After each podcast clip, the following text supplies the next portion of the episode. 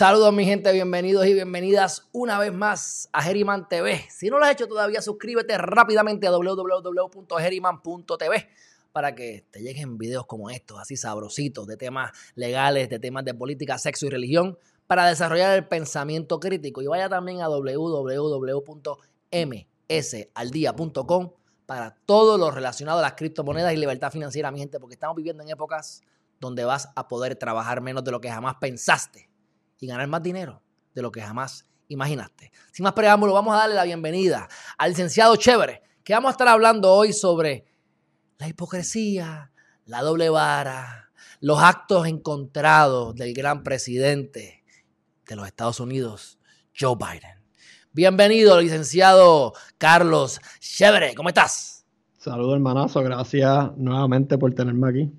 Gracias a ti por estar aquí. Buenas noches. Cuéntame, Háblame de Biden, que este, estos temas me gustan, me gustan, y especialmente cuando por fin se mezclaron a la vez. Porque hemos hablado de las cuestiones del SSI y hemos hablado de, los casos al otro lado y, cuáles son las mejores alternativas o las, alternativas más lógicas, pero siempre es como que está diciendo una cosa, pero está haciendo otra.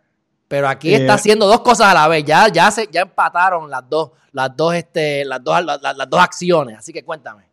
Nada, Biden es, un hipócrita y a ti te encantan esta, estos segmentos porque te encanta que diga que Biden es igual que Trump.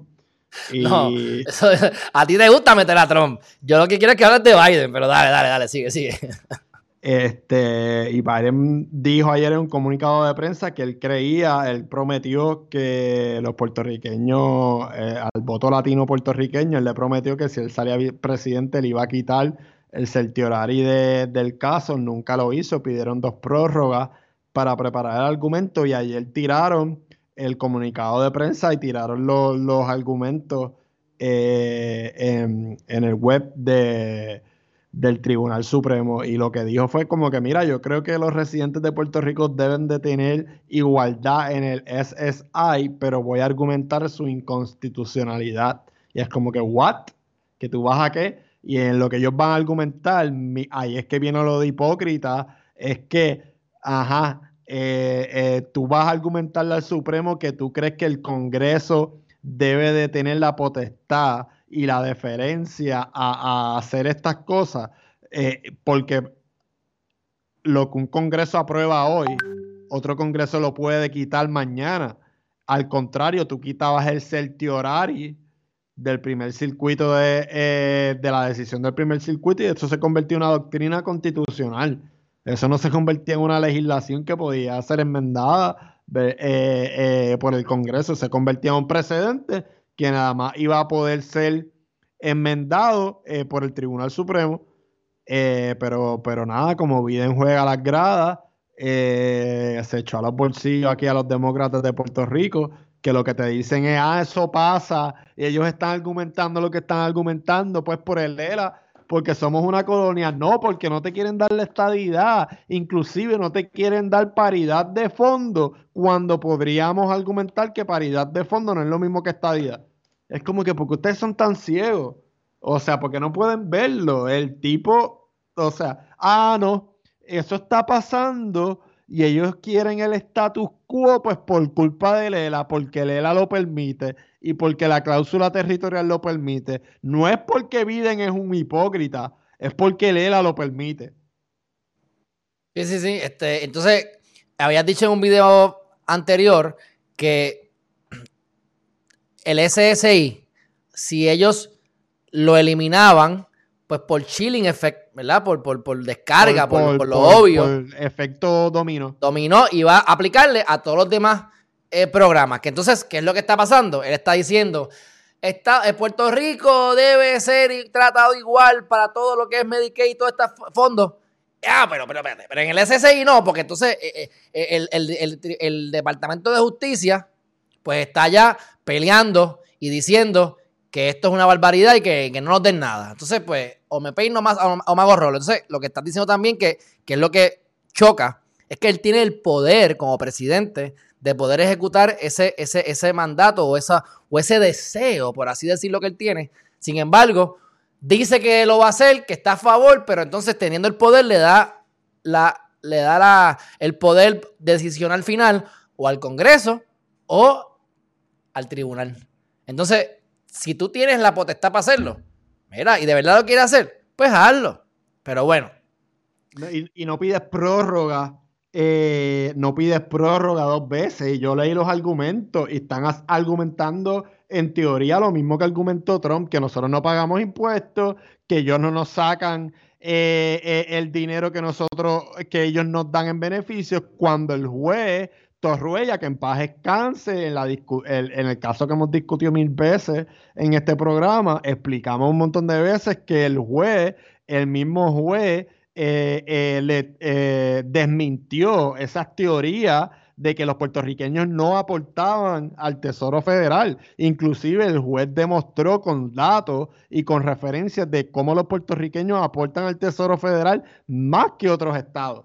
Sí, hay, hay, yo creo que los dos argumentos principales que yo recuerdo era, bueno, hay muchos médicos que pagan federal, no todos pagan federal, la, realidad es que en Puerto Rico la minoría paga impuestos federales, que hay que destacar eso, pero hay, bastante, hay, hay, hay ciertos ah, sectores que sí pagan. Este, y pues eso, ¿verdad? Eh, es, importante, es, importante resaltarlo. Sí, es correcto. Todo, todo, por ejemplo, con los doctores, todo doctor que reciba dinero de plan médico, como eso viene de fondos federales, pues, pues la mayoría tienen que, que, que, eh, erradicar planillas federales, que es algo que aquí trillan mucho con el discurso de que ah, los puertorriqueños no pagan contribuciones federales cuando, eh, ¿verdad? No tengo la opinión aquí y pues eh, esto lo podemos hacer como ejercicio para... Pero yo me recuerdo, lo discutimos muchas veces, Torruella buscó datos de la IRS y de aportaciones de los puertorriqueños y lo compara. Sí, lo, que dice, lo que yo recuerdo, lo que decía era, que era el segundo punto, que se pudo bueno, eso no, eso a lo mejor lo compró el juez, eso lo dijo, eso lo dijo la, eso lo dijo los abogados de verdad de, del, señor que está impugnando el SSI, y es el hecho de que Puerto Rico le genera, de la manera en que sea, no necesariamente por los impuestos federales como tal, pero le genera al Tesoro Central de los Estados Unidos 6 billones de dólares. Así que es como que ellos están aportando.